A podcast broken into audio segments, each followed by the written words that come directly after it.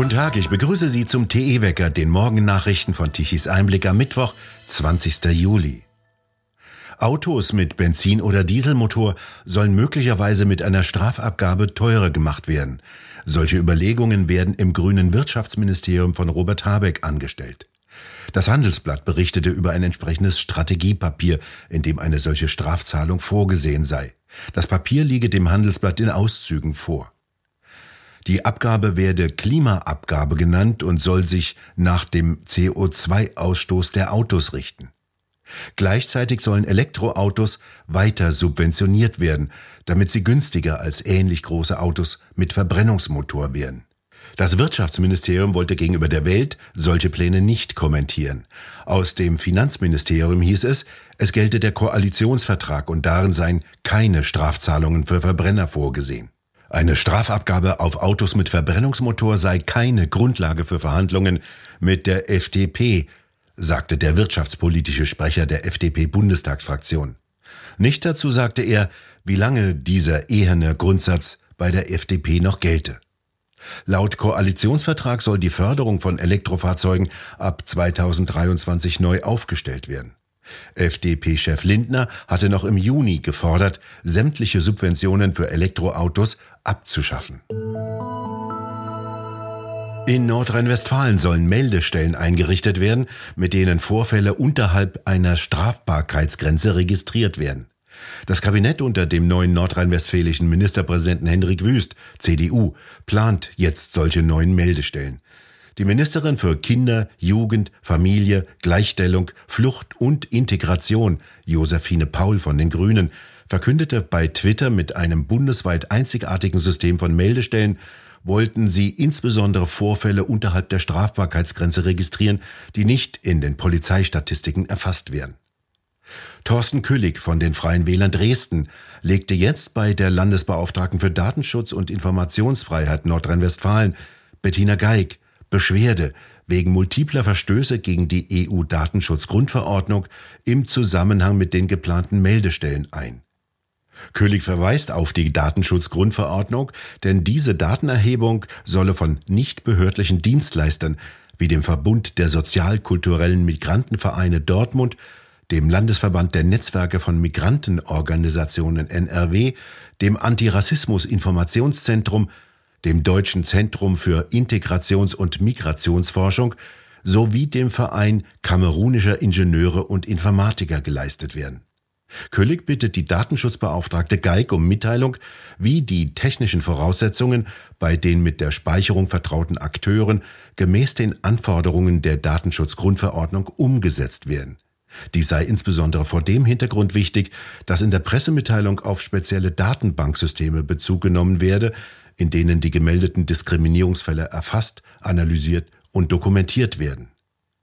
Wie könne sichergestellt werden, dass personenbezogene Daten nicht widerrechtlich gespeichert werden, fragt Kölig weiter und bittet um ausführlichen und einzelnen Nachweis aller aufgeführten Vereine. Insbesondere wäre für diese Vereine und den 42 Beratungsstelle jeweils einzeln zu prüfen, ob ein Datenschutzbeauftragter benannt worden ist und ob der über die entsprechende Qualifikation verfüge. In Italien werden heute wichtige Entscheidungen getroffen. Es geht um die Frage, ob Mario Draghi Ministerpräsident bleibt oder nicht. In der vergangenen Woche hatte er gesagt, er gehe, nachdem es bei einer Abstimmung über ein Hilfspaket zu einem Vertrauensbruch kam, wie Draghi selbst sagte. Präsident Mattarella allerdings wies den Rücktritt zurück. Marco Galina, was ist denn los in Italien? Es ist eine interessante Lage, wie sie selbst in der an Regierungsstürzen und Rücktritten doch sehr reichen italienischen Geschichte so wahrscheinlich einzigartig ist, dass ein Premierminister im Grunde die Vertrauensabstimmung gewinnt, aber trotzdem zurücktreten will. Der Hintergrund ist der, Draghi ist, als er zu Beginn des Jahres 2021 äh, auserkoren wurde, er ist ja nicht gewählt worden, sondern er ist durch äh, die Systeme, Mechanismen der italienischen Verfassung ernannt worden vom, äh, naja, ernannt worden nicht, er ist natürlich gewählt worden vom Parlament mit einer Mehrheit durch eine Altparteienregierung. Allerdings ist es eine semi-technische Regierung, weil er eben versucht hat, möglichst alle Parteien ins Boot zu holen, möglichst jede Partei mit einem Ministerposten zu beehren und so eine Regierung der nationalen Einheit aufzubauen. Und da spielten von Anfang an die Cinque Stelle, also die Fünf-Sterne-Bewegung, eine herausragende Rolle, weil sie die größte Fraktion im italienischen Parlament waren. Man muss sich so vorstellen, es gibt drei Pole im italienischen Parlament, das rechte Lager, das linke Lager und den Movimento Cinque Stelle. Und eben dieser ist in eine Krise geraten, äh, die im Grunde eigentlich schon seit Beginn der Legislatur anhält, aber dann eskalierte, als es zum Bruch kam und ähm, der Rest M5S gewissermaßen einen Aufstand gegen den Premier bot unter dem geschassten Premier Conte, der natürlich Ambitionen hat, zurückzukommen. Und äh, Draghi hat gesagt, das kommt überhaupt nicht in die Tüte.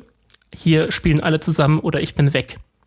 Das hat äh, der M5S nicht als Drohung vollgenommen, hat äh, bei der Vertrauensabstimmung im Senat gegen ihn gestimmt.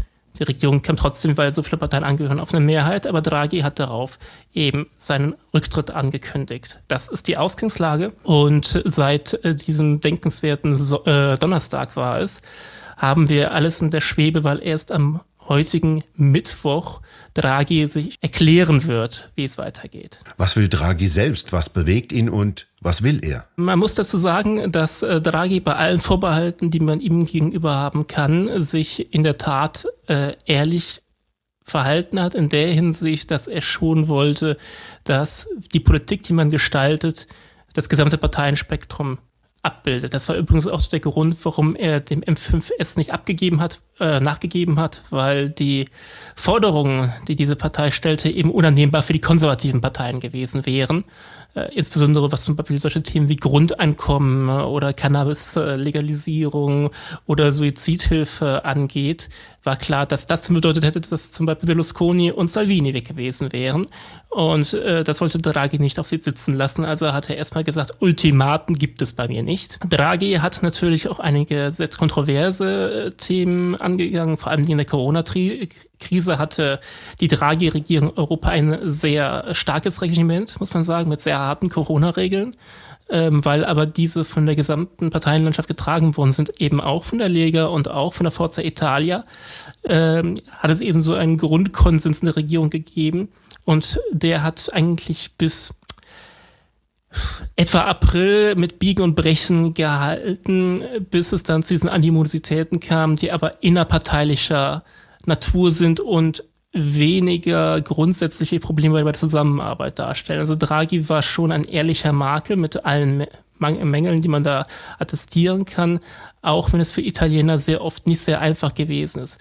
Was die Italiener an ihm sehr geschätzt haben, ist, dass er nach langer Zeit eine Persönlichkeit war, die Italien nach außen hin ähm, gut repräsentiert hat. Also man wusste schon, mit dem ehemaligen EZB-Präsidenten haben wir ein gewisses Renommee in der Welt.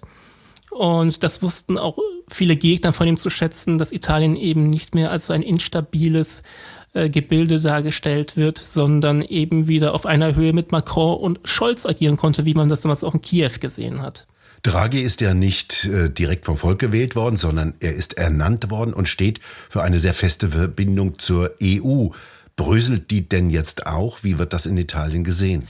Es ist eben schon die zweite Regierung in Italien, die muss man sagen, unter EU-Druck zustande gekommen ist. Nach nur anderthalb Jahren kommt diese Übergangsregierung, die niemals als langfristige Regierung geplant gewesen ist. Äh, Draghi hatte keine Intention, das weiterzumachen. Kommt sie ins Wanken. Der Chef hat ganz offen gesagt keine Lust mehr darauf.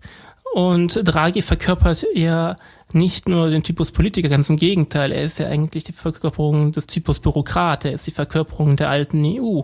Und das ist natürlich ein Bild, dass nicht nur eine gewisse Elite ins Wanken kommt, sondern eine ganze Institution und damit auch eine bestimmte Politik, die möglicherweise abgelöst werden könnte durch einen Generationenwechsel und durch andere politische Parteien und Persönlichkeiten.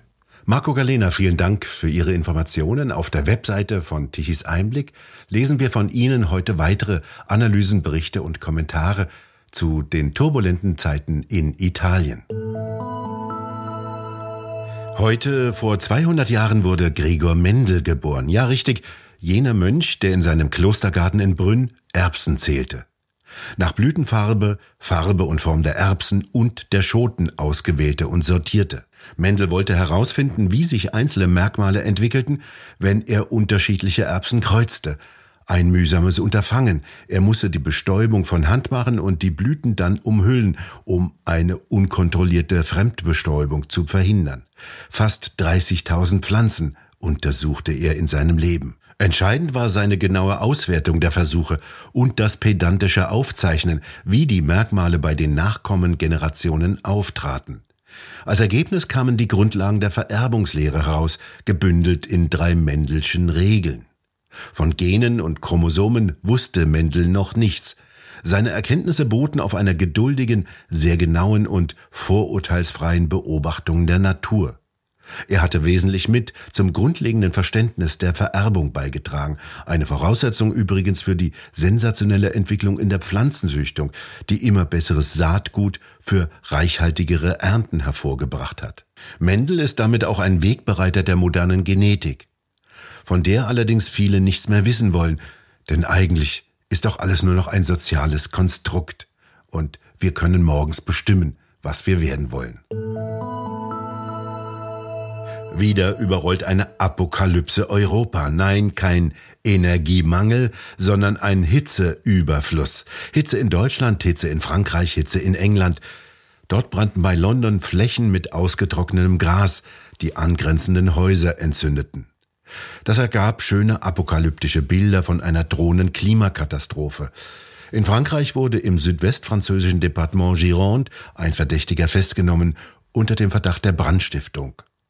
Dabei geruhten nur ein Höhentief über der Biskaya und ein Hochdruckgebiet über Mitteleuropa, heiße Luftmassen aus Nordafrika über Spanien und Frankreich zu uns zu schaufeln. Und nein, diese Heißluftblase kam nicht von den Grünen, sie verzieht sich wieder nach Nordosten und ist nach ein paar Tagen verschwunden. Anlass aber auch für die millionenschwere Klimaaktivistin Greta Thunberg, sich für eine Handvoll Schlagzeilen zu Wort zu melden. Das sei nicht die neue Normalität, sondern die Klimakrise werde weiter eskalieren, solange Profit über Menschen und Planeten gestellt werde, schrieb die geschäftstüchtige Alarmistin auf Twitter. Auch Lauterbach warnt wieder Lebensgefahr. Klar, die ist bei ihm immer dabei. Und er empfiehlt, nein, nicht impfen, sondern trinken. Die Heißluftblase setzte eine regelrechte Warnkaskade in Gang. Gesundheitsämter warnten, ausreichend zu trinken, direkte Sonne zu vermeiden und die Wohnung kühl zu halten. Der Sozialverband VDK wollte auch eine Schlagzeile, warnte und forderte sogar einen Hitzeschutzplan mit umfassenden Vorgaben für Pflegeheime.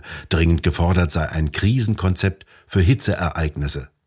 Früher wussten die Menschen noch selbstständig, wann sie zu trinken hatten und benötigten keinen starken Staat im Kampf gegen die Hitze. In Griechenland übrigens herrschen derzeit mit 29 Grad für dortige Verhältnisse gerade angenehme Temperaturen. Heute wird es noch einmal ziemlich heiß werden, vor allem im Norden und Osten, denn die Hitzewelle verlagert sich langsam dorthin. Die Temperaturen klettern noch einmal auf 36 Grad in Dresden und auf 38 Grad in Berlin. Aus dem Westen rückt ab Nachmittag eine Kaltfront an, die bringt feuchte Luft mit. Das bedeutet zunächst vereinzelte Schauer und Gewitter im Westen und im Süden. Damit gehen auch die Temperaturen zurück. Am Donnerstag erreichen sie kaum noch 30 Grad. Allerdings wird es dabei schwüler, denn bereits in der Nacht zum Donnerstag kann es im Westen zu stärkeren Regenschauern mit vereinzelten Gewittern kommen. Die Temperaturen sinken nachts teilweise bis auf 20 Grad ab. Wir bedanken uns fürs Zuhören. Schön wäre es, wenn Sie uns weiterempfehlen. Weitere aktuelle Nachrichten lesen Sie regelmäßig auf der Webseite tichiseinblick.de. Und wir hören uns morgen wieder, wenn Sie mögen.